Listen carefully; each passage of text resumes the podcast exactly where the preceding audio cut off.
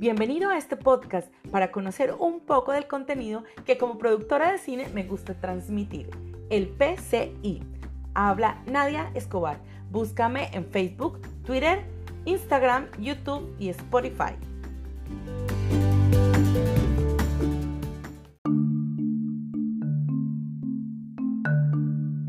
¿Qué es el patrimonio cultural inmaterial? Sabemos que existe una manifestación que se denomina cantos de trabajo de llano, pero muchas veces eh, no estamos muy enterados en qué consiste. Entonces, en esta oportunidad quiero que aprendamos algunos conceptos claves para poder centrarnos finalmente en la importancia de las manifestaciones del patrimonio cultural inmaterial.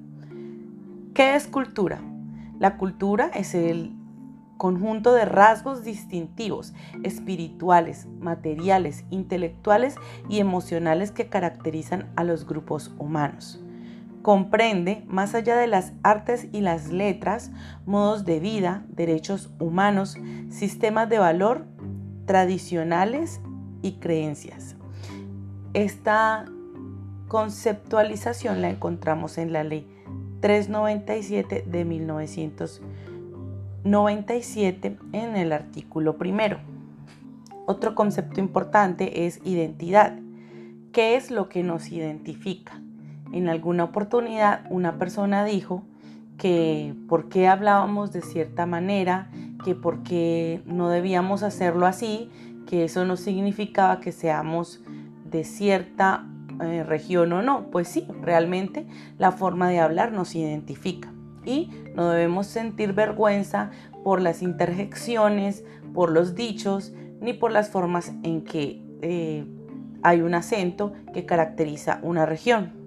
Entonces, la identidad es el conjunto de rasgos y manifestaciones materiales e inmateriales que les permiten a las personas que conforman una comunidad o colectividad asumirse como pertenecientes a esta.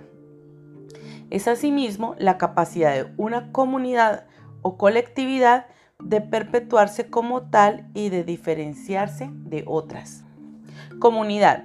Para efectos del patrimonio cultural inmaterial, la comunidad colectiva o grupos sociales es eh, ese grupo de portadores, creadores, o vinculados. Son personas que se consideran en grupo, em, que ejecutan o que practican o que tienen una manifestación como propia y como parte de sus referentes culturales.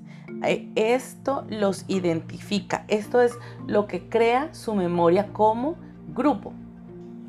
Ahora, ¿qué es un creador colectivo?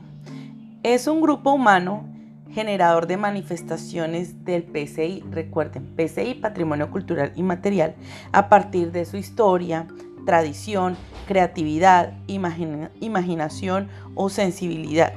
Las expresiones creadoras de carácter colectivo como expresión libre de pensamiento humano generan identidad, sentido de pertenencia y enriquecen la diversidad cultural del país. Ahora, ¿qué es el patrimonio cultural inmaterial?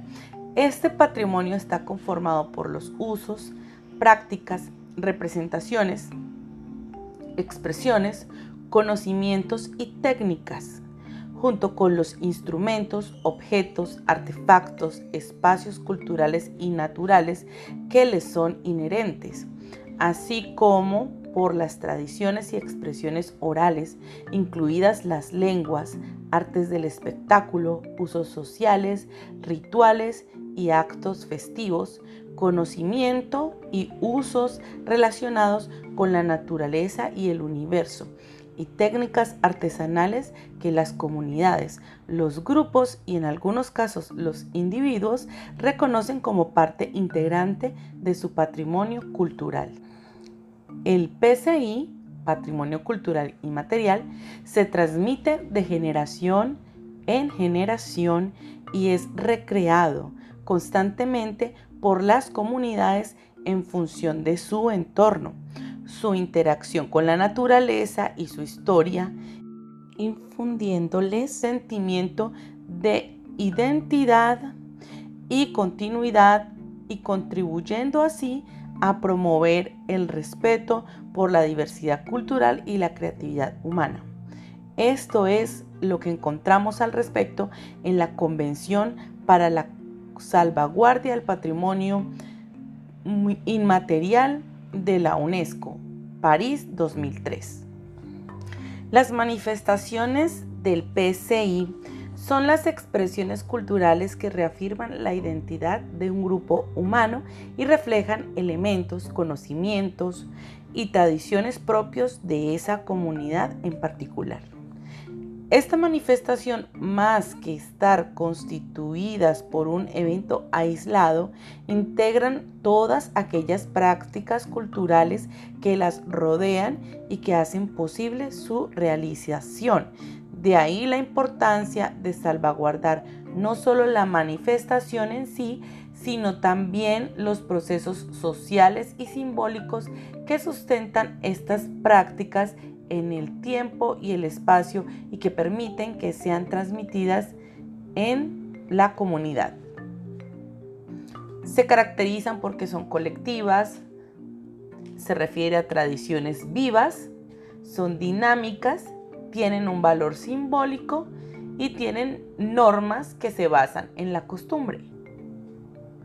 Las manifestaciones del patrimonio cultural inmaterial o de naturaleza intangible, es decir, que no se puede tocar, que no es algo como un inmueble, como un, salón, sino que es, está relacionado con las personas y su forma de comportarse con los colectivos, son las siguientes.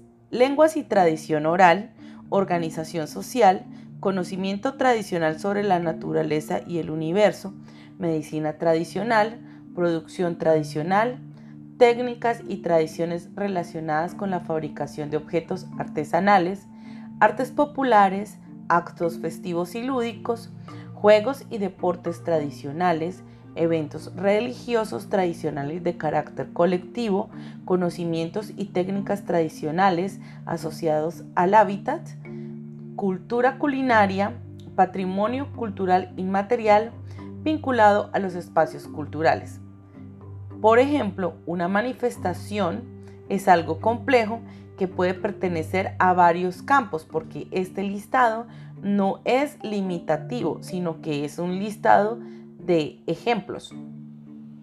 Es así como tenemos el Carnaval de Barranquilla, el cual incorpora danzas, música, desfile, tradición oral, vestuario, gastronomía, etc.